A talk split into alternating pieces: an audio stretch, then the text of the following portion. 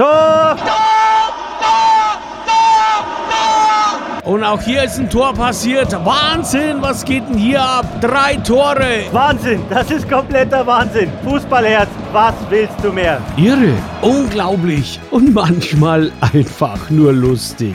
Auch das ist Fußball in einem neuen Elf-Fragen-Format. Da werfen sich Sebastian und Stefan die Kuriositäten nur so zu. Doch wie viele sind es eigentlich? Das gilt es herauszufinden bei Alex Quispera. Eins, zwei oder drei. Herzlich willkommen zu Alex Quispera. Der äh, quizigste Innenverteidiger der Bundesliga-Geschichte ist wieder am Start. Ähm, und er ist natürlich nicht alleine. Ähm, neben mir, Stefan, ist auch der Nico wieder am Start, um sich zu betteln. Servus, Nico. Um dich zu besiegen, vor allem. Das ist ja, das Wichtigste heute. Das gelang ja beim letzten Mal nicht so gut. 2 zu 2. Wir gehen quasi in die Verlängerung. Genau, und ähm, dann, dafür haben wir natürlich wieder ähm, das beliebte Format Alex Prispera am Start. Und wie der Name schon sagt, eins, zwei oder drei. Entweder ist es eins richtig oder zwei oder alle drei. Und ähm, das muss man erwarten. Wenn man es nicht schafft, ähm, dann gewinnt man auch nichts.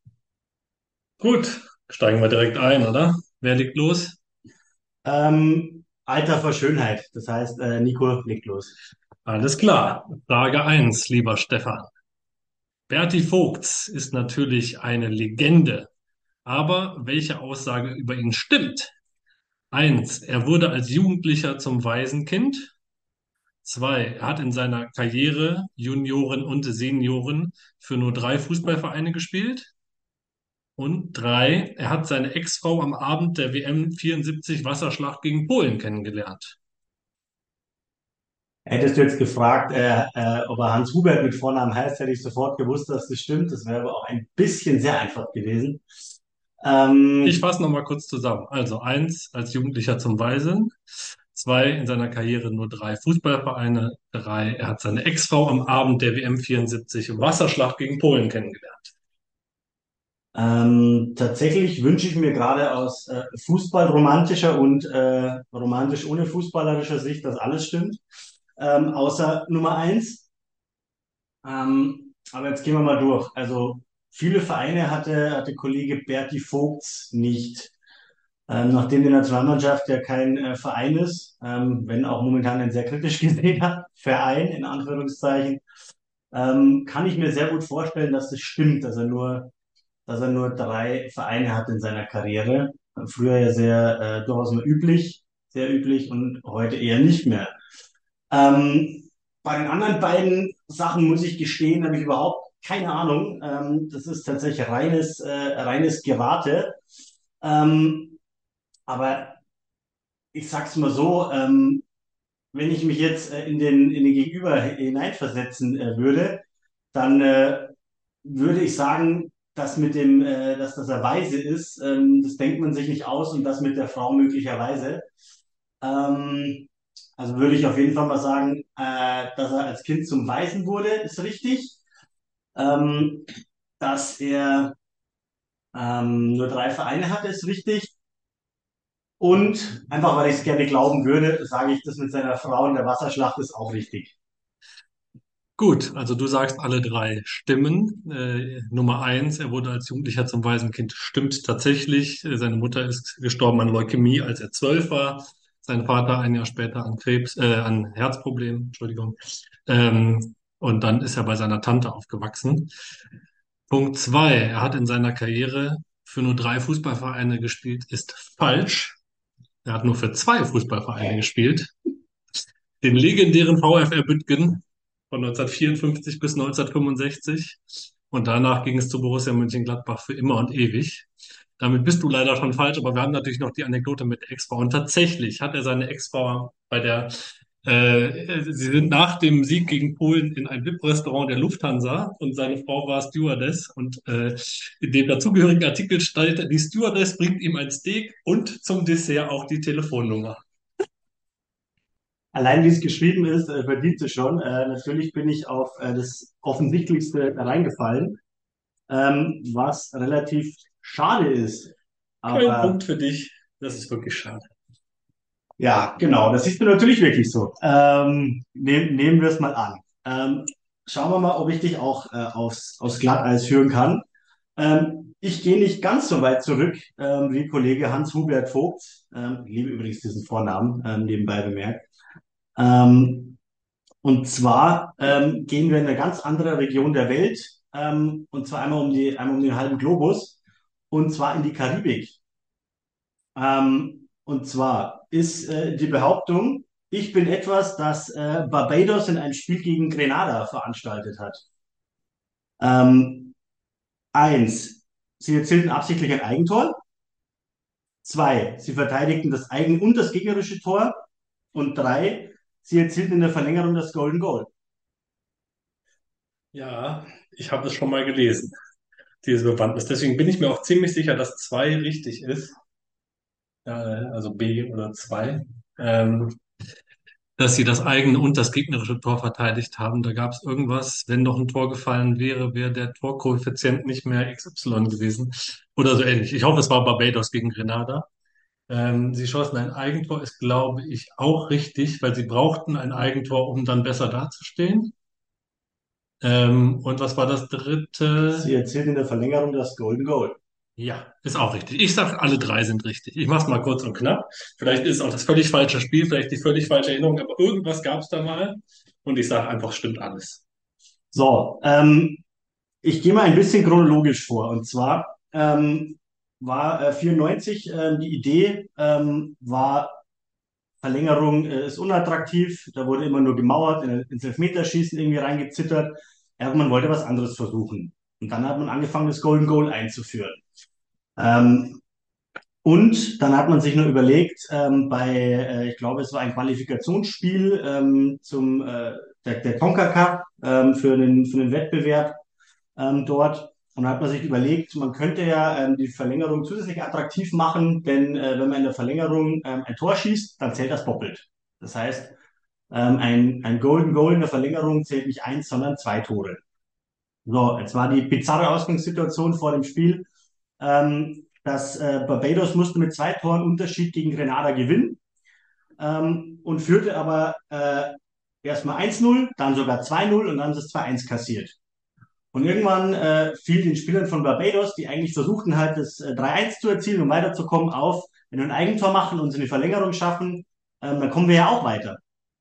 Und ähm, dann hat Barbados äh, ganz zufällig ein Eigentor geschossen. Da stand 2-2, waren aber noch paar Minuten zu spielen. Ähm, und Grenada hat das natürlich auch gecheckt und hat, hätte dann ja auch äh, auf jedes Tor treffen können, weil bei einer 3-2-Niederlage wären sie weiter gewesen und bei einem 3-2-Sieg von Barbados genauso. Nur die Verlängerung bot quasi die Gefahr, mit zwei Toren Unterschied zu verlieren bei einem Golden Goal. Völlig, völlig bizarr. Das heißt, ähm, ja, eins, sie haben ein Eigentor erzielt mit Absicht, Barbados. Dann haben sie das eigene das gegnerische Tor ähm, verteidigt und dann in der Verlängerung haben sie das entscheidende Gegentor kassiert. Nein, haben sie nicht. Sie haben, äh, sie haben getroffen und damit sind drei von drei richtig und äh, Nico führt 1-0. Sauber. Frage 2 für dich machen wir mal ganz kurz und knapp. Welcher dieser Spieler wurde Torschützenkönig einer Saison im UEFA Cup? 1. Timo Gonietzka, 2. Falco Götz, 3. Jupp Heynckes. Okay, ähm, Falco Götzes Spielerkarriere ist mir äh, ist eher so, so, so ein dunkler Fleck, ähm, wie, genauso ein dunkler Fleck wie der Typ äh, auf der äh, Trainerhistorie von 1860 München, aber dazu jetzt nicht mehr. Ähm, also bei, äh, bei Konietzka äh, glaube ich zumindest eine Ahnung zu haben, äh, wo der überall, äh, wo der überall rumgurkte. Ähm, kann ich mir prinzipiell mal vorstellen, stelle ich aber zurück. Jupp Heynckes hat äh, definitiv mit Gladbach öfter im, äh, im UEFA Cup gespielt. Ähm, das könnte natürlich aber auch die, die Falle sein, ähm, dass eben jener Jupp Heynckes äh, dann im UEFA Cup ähm, ja, vielleicht eben nie Torschützenkönig war. Ähm, die haben natürlich Europapokal Landesmeister gespielt, aber ähm, Kollege Heynckes war ja damals einer der gefährlichsten deutschen Stürmer, deswegen äh, würde ich erstmal sagen, dass es bei ihm wahr ist. Ähm, Konietzka kennt man natürlich vor allem für sein, äh, für sein erstes Bundesligator. Ähm, und bei Falco Götz bin ich leider ehrlicherweise völlig blank, wo der, äh, wo der mal rumgehauen hat. Ich sag einfach, es ist nur Jupp Heynckes richtig. Ja, Jupp Heynckes sollte die Falle sein, die keine ist. Aber du hättest vielleicht drauf reinfallen können. Also Jupp Heynckes 1974, 75, 10 Buden, alleiniger Rekordtorschütze. Aber ich muss dir leider sagen, dass alle stimmen. Timo Konietzka für Boah, viele Vereine. Ähm, wahrscheinlich nicht für Borussia Dortmund. Das ist richtig. Sondern für deine Pullifarbe 1860 München, Saison 1965, 66, Ah. sieben Tore und Falco Götz. Und das hätte, glaube ich, kein Mensch gewusst, außer vielleicht ein paar Freaks aus unserer Gruppe. Erster FC Köln 1989, 90, sechs Buden, drei. Es gibt übrigens noch viel mehr. Dieter Hoeneß, Nickel, sehr, sehr viele deutsche Torschützenkönige in der alten Zeit des UEFA Cups. Seitdem es die Europa League gibt, waren das deutlich weniger. Ja, aber es stimmen alle drei und das äh, tut mir leid, aber das ist dann wieder kein Punkt. Das ist sehr schade, aber eine, eine sehr schöne Frage. Ähm, man kann ja mit solchen Fakten auch immer glänzen. Ähm, Stichwort äh, glänzen. Das ist eine wunderbare Überleitung. Ähm, und zwar ähm, glänzt ja die deutsche Nationalmannschaft aktuell eher weniger. Ähm, aber jemand, der immer geglänzt hat, ist natürlich welcher Stürmer, der unfassbar viele Tore für Deutschland geschossen hat. Miroslav Müller. Fast richtig. Ähm, natürlich ist aber uns Miro, ähm, wie man ihn ja auch ab und zu nennt, richtig. Und er hat natürlich verdammt viele Tore gemacht für Deutschland. Und ähm, die Behauptung, die ich aufstelle, ist, ich bin ein Land, gegen das Miroslav Klose getroffen hat. Eins, Malta. Zwei, die Färöerinseln. Und drei, Liechtenstein. Ja. Also, gehen wir es mal durch. Ich würde behaupten, Deutschland hat nur einmal gegen Malta gespielt, an das ich mich erinnern kann. Also eins, eins muss ich dazu sagen, äh, Klose hat auf jeden Fall gegen alle diese Länder mal auf dem Platz gestanden. Das habe ich mir gedacht. Überlege nur gerade, an welches Spiel ich mich erinnern kann. Ich hatte jetzt irgendwie auch ein Gefühl, dass diese Reus-Verletzung, aber es war nicht Malta. Wie auch immer. Ähm, Klose, Fahrerinseln, Liechtenstein, Malta. Boah, da klingeln so wenig Sachen. Es gab so zu dieser ganz schlimmen äh, Nationalelf-Zeit irgendwie mal ein 2-0 auf den Färöern und so, aber ob jetzt der Miro da getroffen hat oder nicht, der war ja einer für die großen Momente, für die großen Spiele.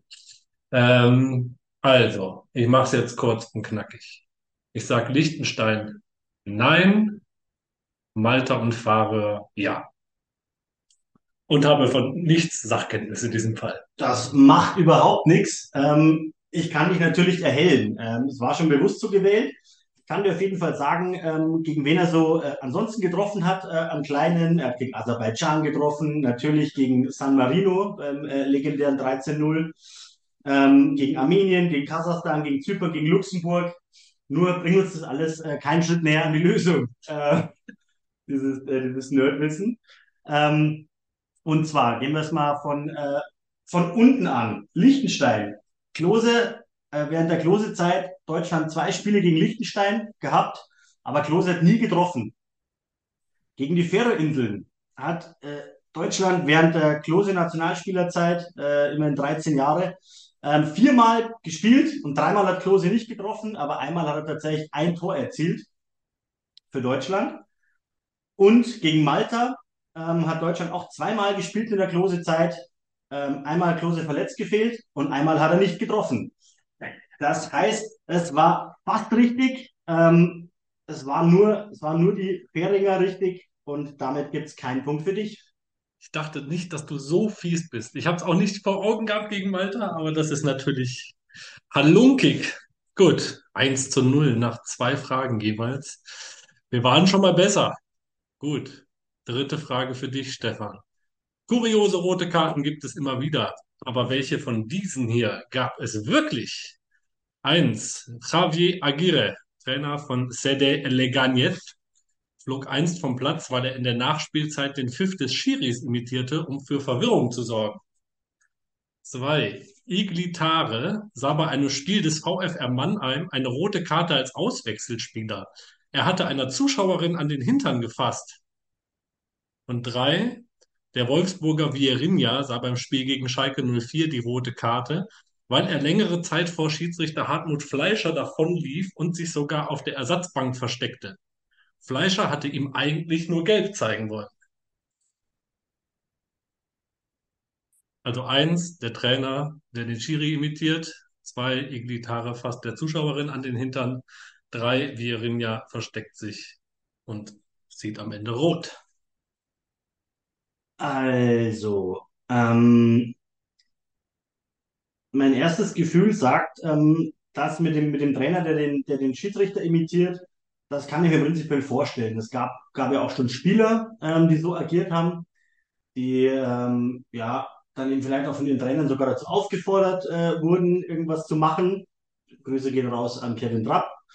Ähm, aber also das kann ich mir prinzipiell vorstellen. Auch wenn ich es natürlich äh, nicht weiß, all diese rote, roten Karten habe ich nicht vor Augen. Ähm, dann Nummer zwei, der Spieler, der rot sah, weil er äh, als Auswechselspieler einer Frau an den Hintern fasste. Ähm, das sind ja, äh, sind ja interessante äh, Dimensionen, vor allem da der, der Kollege ja ähm, nicht mehr jetzt aktuell kickt, sondern ja schon, schon etwas länger äh, in Fußballerrente sich befindet. Ähm, kann ich mir prinzipiell auch vorstellen, bin ich mir aber noch unsicher, ob das tatsächlich der Fall äh, sein kann. Und bei, bei Vieirinha, hm, also, dass er, dass er gelb, äh, gelb bekommen sollte und dann rot sah, weil, weil er davon lief. Ähm, ich überlege auch gerade, ob es, ob es so eine Regel gibt oder ob das tatsächlich dann einfach auch einen Regelverstoß äh, darstellt, weil, weil Weglaufen irgendwie eine rote Karte nach sich ziehen kann. Ich kann es mir ehrlich gesagt gerade nicht vorstellen. Das heißt, jetzt konkret, bevor, bevor ich hier lang rumlabere, ohne, ohne viel Ahnung zu haben. Also bei, äh, bei Agire kann ich mir vorstellen, ähm, dass er dafür eben äh, rot sah, weil das natürlich eine grobe Unsportlichkeit ist. Ähm, bei Vierinha kann ich es mir nicht vorstellen, dass er dafür rot sah, auch wenn das natürlich auch unsportlich und ja vor allem affig äh, ist. Und jetzt äh, auf den, äh, auf den Kollegen Tare, da bin ich hin und her gerissen ähm, ob der das tatsächlich gemacht hat. Aber ich sage jetzt einfach mal, ähm, er hat es gemacht. Das heißt, eins und zwei sind richtig, drei nicht. Gut, kurz und schmerzlos. Eins stimmt. Ähm, er hat das einfach so getan bei der Niederlage gegen Barcelona. Warum auch immer. Ähm, hat er gepfiffen wie der Schiri. Dann hast du drei, den Virin ja völlig korrekt als falsch identifiziert. Die Geschichte handelt sich eigentlich um Carlos Großmüller, eine Schalker Legende, der damals im Spiel gegen Mainz handgreiflich wurde gegen Michael Turk und dann, als der Schiri ihm rot zeigen wollte, tatsächlich weggelaufen ist und sich versteckt hat und dann aber trotzdem rot bekommen hat. Und Iglitare, muss ich dir sagen, ist an den wenigen Haaren, die er hatte, herbeigezogen. Das hat sich niemals äh, zugetragen. Damit bleibt es für dich leider bei null Punkten. Äh, du warst sehr nah dran an diesem Punkt. Es war ganz gemein. Aber leider oder zum Glück hat Iglitare nie rot gesehen, weil er einer Zuschauerin an den Hintern gefasst hat. Scheitere ich äh, am, am äh, Hintern einer Zuschauerin ähm, und Iglitare. Auch spannend, kann man sich in Lebenslauf schreiben. Ähm, Stichwort Lebenslauf äh, war natürlich eine, äh, eine feine Überleitung. Ähm, und zwar habe ich jetzt hier ähm, eine Behauptung, und zwar ähm, die Behauptung lautet, wir sind verwandt. Und zwar eins, Edin Dzeko und Emir Spahic. Zwei, Lionel Messi und Angel Di Maria. Und drei, Luka Modric und Marc Viduka. Also, Messi und Di Maria. Also, mir klingelt im Kopf eigentlich, dass Messi und Aguero irgendein Verwandtschaftsverhältnis haben, weil der eine der Schwager des anderen irgendwas ist. Ich hätte aber noch nie, vielleicht ist das völliger Quark und ist irgendjemand ganz anderes mit Aguero, aber ich, irgendwie an Messi und die Maria glaube ich nicht. Was nichts heißen muss. Ich kenne mich mit diesen angeblichen Granten auch relativ wenig aus. Edin Dzeko und Emir Spahic weil es so schön wäre, wenn die beiden verwandt wären, bin ich definitiv dafür, dass sie das sind. Bosnien ist ja auch nicht so groß. Ähm, ich sage einfach mal ja. Luka Modric und Marc Viduka ist natürlich überragend. Und es wäre auch überragend. Es ist zu gut, um sich's auszudenken, aber du kannst natürlich auch dir sehr gut Sachen ausdenken. Also, Mark Viduka, kroatische Wurzeln, vielleicht. Aber in welchem Verwandtschaftsverhältnis der mit Luka Modric stehen soll? Schön. Ich habe keine Ahnung. Also, ich wünsche mir, dass A, 1 und 3 stimmen und sage deshalb auch, dass 1 und 3 stimmen und freue mich darauf, wenn du aufklärst, in welchem kruden Verwandtschaftsverhältnis diese Leute vielleicht zueinander stehen. So, also, ähm, fangen wir, fangen wir mit Dzeko und Spahic an. Ähm, das hast du völlig, äh, völlig richtig äh, erklärt. Vorsinn ist nicht so groß, natürlich trotzdem groß genug, um nicht verwandt zu sein. Aber Edin Dzeko und Emir Spahic sind tatsächlich äh, Cousins. Also kann ich mir gut vorstellen, wenn da früher ähm, gekickt wurde beim, beim Geburtstag von der Oma, ähm, dann hat es wahrscheinlich immer richtig äh, gerappelt. Vor allem, wenn, äh, wenn Dzeko den Ball hat und Spahic nicht. Also eins ist auf jeden Fall richtig. Dann äh, machen wir weiter mit Nummer drei. Luka Modric und Mark Viduka. Genau, Mark Viduka ist ein, äh, ein Australier mit kroatischen Wurzeln. Ähm, und auch er ist mit Luka Modric verwandt. Auch die beiden äh, sind tatsächlich Cousins, also auch völlig, äh, völlig kurios. Und dann haben wir noch Lionel Messi und Angel Di Maria. Also, du hast mal Aguero genannt. Äh, Aguero ist tatsächlich der, äh, der Schwiegersohn oder war der Schwiegersohn äh, von Diego Maradona. Ich glaube, darauf wolltest du raus. Ähm, hat aber jetzt hiermit keine Bewandtnis. Lionel Messi hat tatsächlich einen äh, Verwandten, mit dem er mal zusammengespielt hat. Das ist aber nicht Angel Di Maria, sondern das ist äh, Bojan Krikic. Ähm, die haben nämlich einen äh, gemeinsamen Ur Urgroßvater und sind Natürlich. Cousins vierten Grades. Also die anderen sind wirklich Cousins, also echte Cousins und nicht irgendwie über, über, über 13 Ecken und, und Adam und Eva verwandt. Ähm, aber Lionel Messi und Angel Di Maria sind tatsächlich nicht verwandt und damit, äh, damit bist du richtig und hast äh, deinen, deinen zweiten Punkt. Herzlichen Glückwunsch. Danke. Aber Lionel Messi und Bojan Krikic ist ja auch geil gut. Ähnliche Voraussetzungen, auch körperlich und ganz unterschiedliche Karrieren gemacht. Stark. Ja, 2-0 nehme ich natürlich gerne mit. Frage 4 für dich, aber trotzdem bei deiner Ehre. Drei Behauptungen zu Rekorden in der Bundesliga. Welche sind richtig oder welcher ist richtig? Eins. Jaroslav Drobny ist der älteste jemals eingesetzte Spieler von Fortuna Düsseldorf. Zwei. Der Rekord-Bundesligaspieler von Union Berlin ist Rani Kedira. Drei. Borussia Dortmund hält den Rekord für die meisten ungeschlagenen Spiele in Folge in einer Saison. Also nicht saisonübergreifend, sondern in einer Saison. Also, Drobny, ältester Fortuna-Spieler aller Zeiten. Rani Kedira, Rekord-Bundesligaspieler Union Berlin. Und Dortmund ist am meisten ungeschlagen in Folge in einer Saison. Okay, also bei Düsseldorf ähm, die, die erste Bundesliga-Zeit oder diese lange Bundesliga-Zeit habe ich natürlich prinzipiell nicht vor Augen. Da könnte jeder der Älteste gewesen sein. Ähm, deswegen ähm, würde ich mich dem erstmal am, am Schluss widmen. Dann Rani Kedira, Rekordspieler von, ähm, von Union Berlin. Ähm, weiß, dass Rani Kedira relativ selten äh, ausfällt, auch schon relativ viele Spiele für Union Berlin der Bundesliga gemacht hat, seitdem er eben äh, aus Augsburg kam. Ähm, in der Saison tatsächlich erst dreimal gespielt, einmal rot gesehen.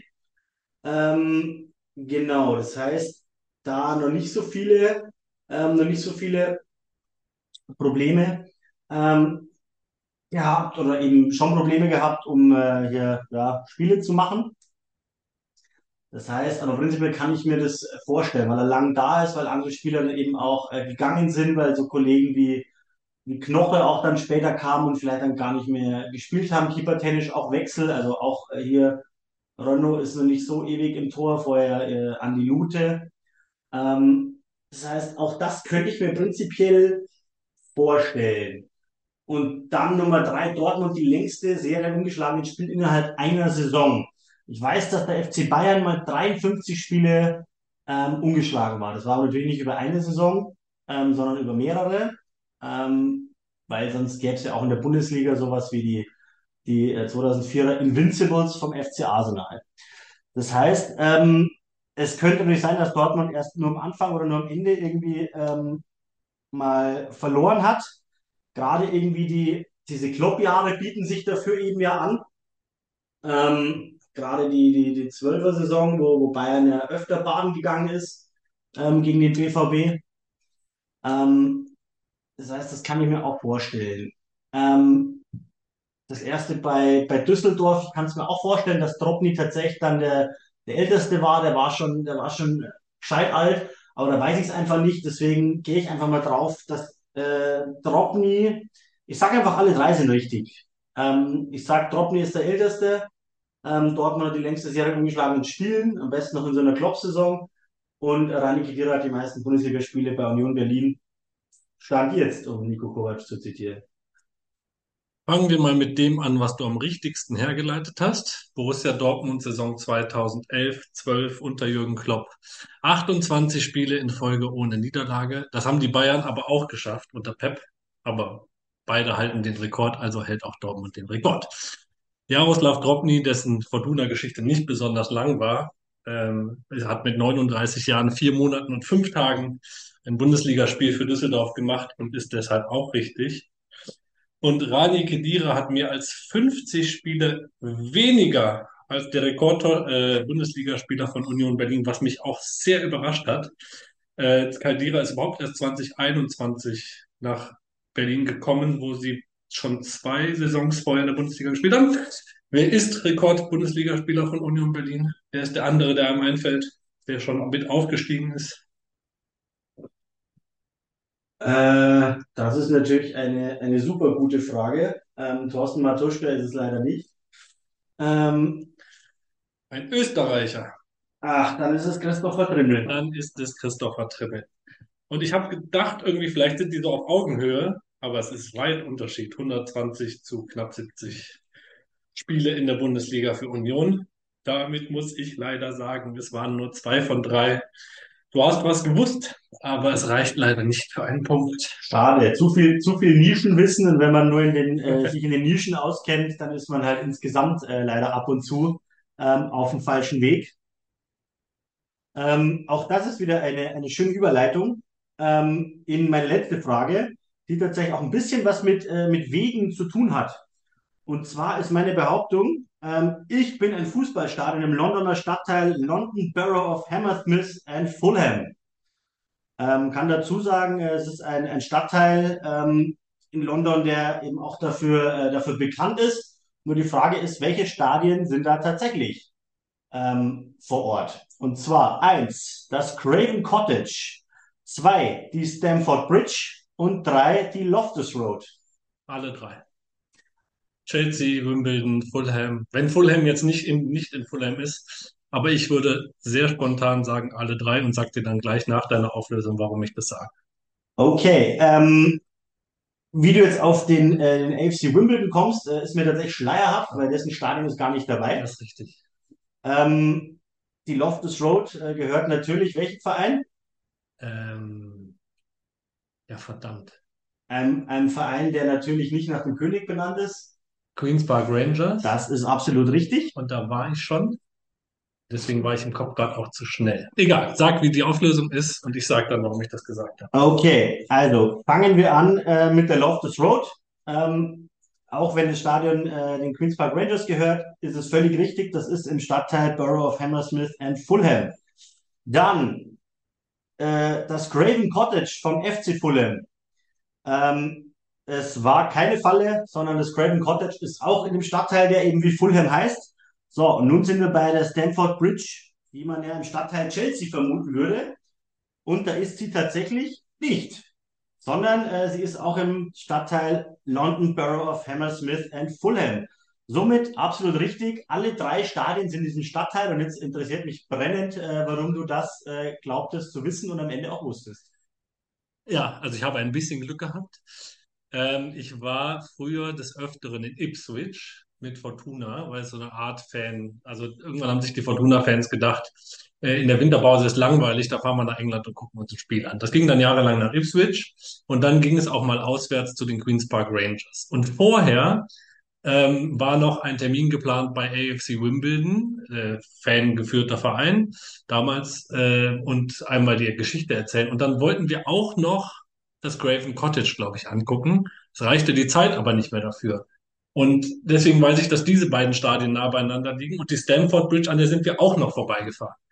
Und jetzt hatte ich Glück mit Queens Park Rangers, weil da sind wir natürlich dann auch hin, weil es so nah an diesen anderen Stadien lag. Ähm, heißt, ich hatte ein bisschen Glück, weil war schon voreilig, aber äh, mich hat mein, mein weniges Groundhopping, was ich in meinem Leben betrieben habe, auch genau in diese Area von London geführt. Hat immer noch alles stundenlang gedauert, auch wenn das vielleicht nah beieinander liegt oder dieser Stadtteil unglaublich groß ist. Ähm, aber ich wusste, dass Fulham und Chelsea sehr nah beieinander liegen und äh, hatte ein bisschen Glück bei dieser Frage, dass ich bei der Klose-Frage nicht hatte. Aber trotzdem äh, Respekt, dass du das wusstest. Äh, 3-0, ähm, würde sagen, äh, es ist als, als saubere äh, Klatsche einzuordnen.